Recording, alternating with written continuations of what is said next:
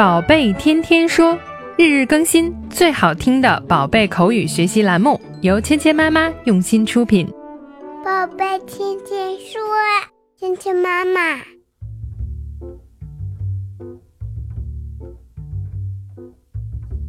嗨，亲爱的小朋友们，欢迎回到芊芊妈妈和博宁哥哥带给你的宝贝天天说。Welcome to 宝贝天天说 with Mia and Bo。昨天我们说到呢，妈妈从箱子里找到了自己小时候拉过的小提琴。小提琴这个单词，小朋友们还记得我们昨天学的吗？Violin，violin，小提琴，它是一种非常美妙的乐器。不过呢，虽然它非常非常的好听，但是练起来是很难的。佩奇呢就想听听妈妈拉的小提琴是什么样子的，一起来听一下今天的对话。 Mommy, can you play your violin? I haven't played it for a long time.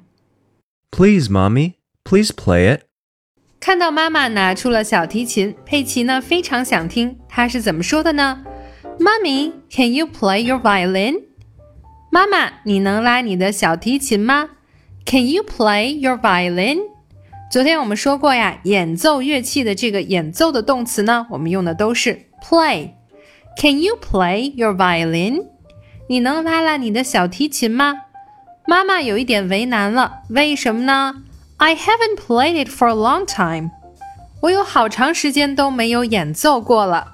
这里面呢，我们注意到妈妈用的是现在完成时，haven't played，haven't played。现在完成时呢，在这里表示的是已经很久都没有做过这件事了。For a long time，在一个很长的时间里，for a long time，I haven't played it for a long time。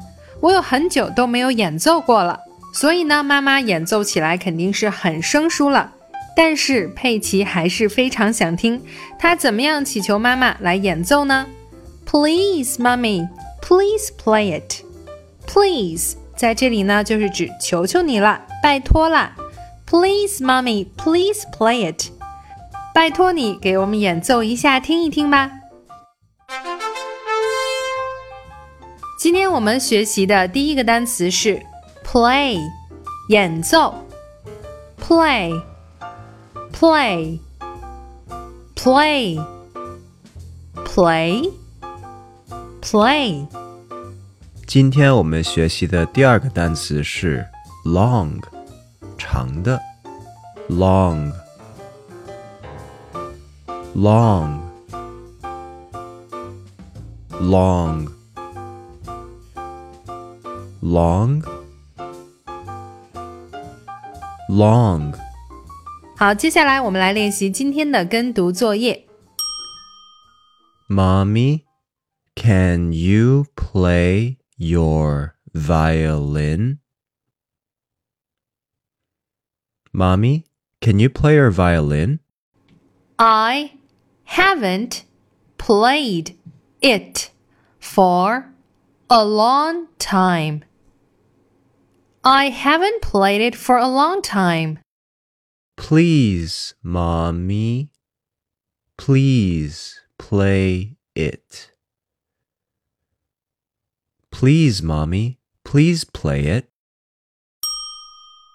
Mommy, can you play your violin? Mommy, can you play your violin? I haven't played it for a long time. I haven't played it for a long time. Please, Mommy, please play it. Please, Mommy, please play it. 好，接下来我们来玩你问我答游戏。小朋友们听到“叮”的声音后，请说出你的那一句对话。 Mommy, can you play your violin?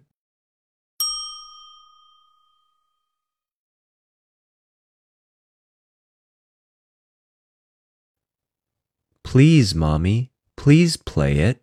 Nice job.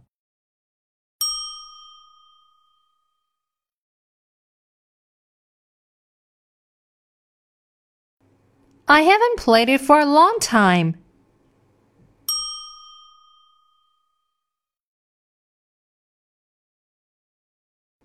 Excellent.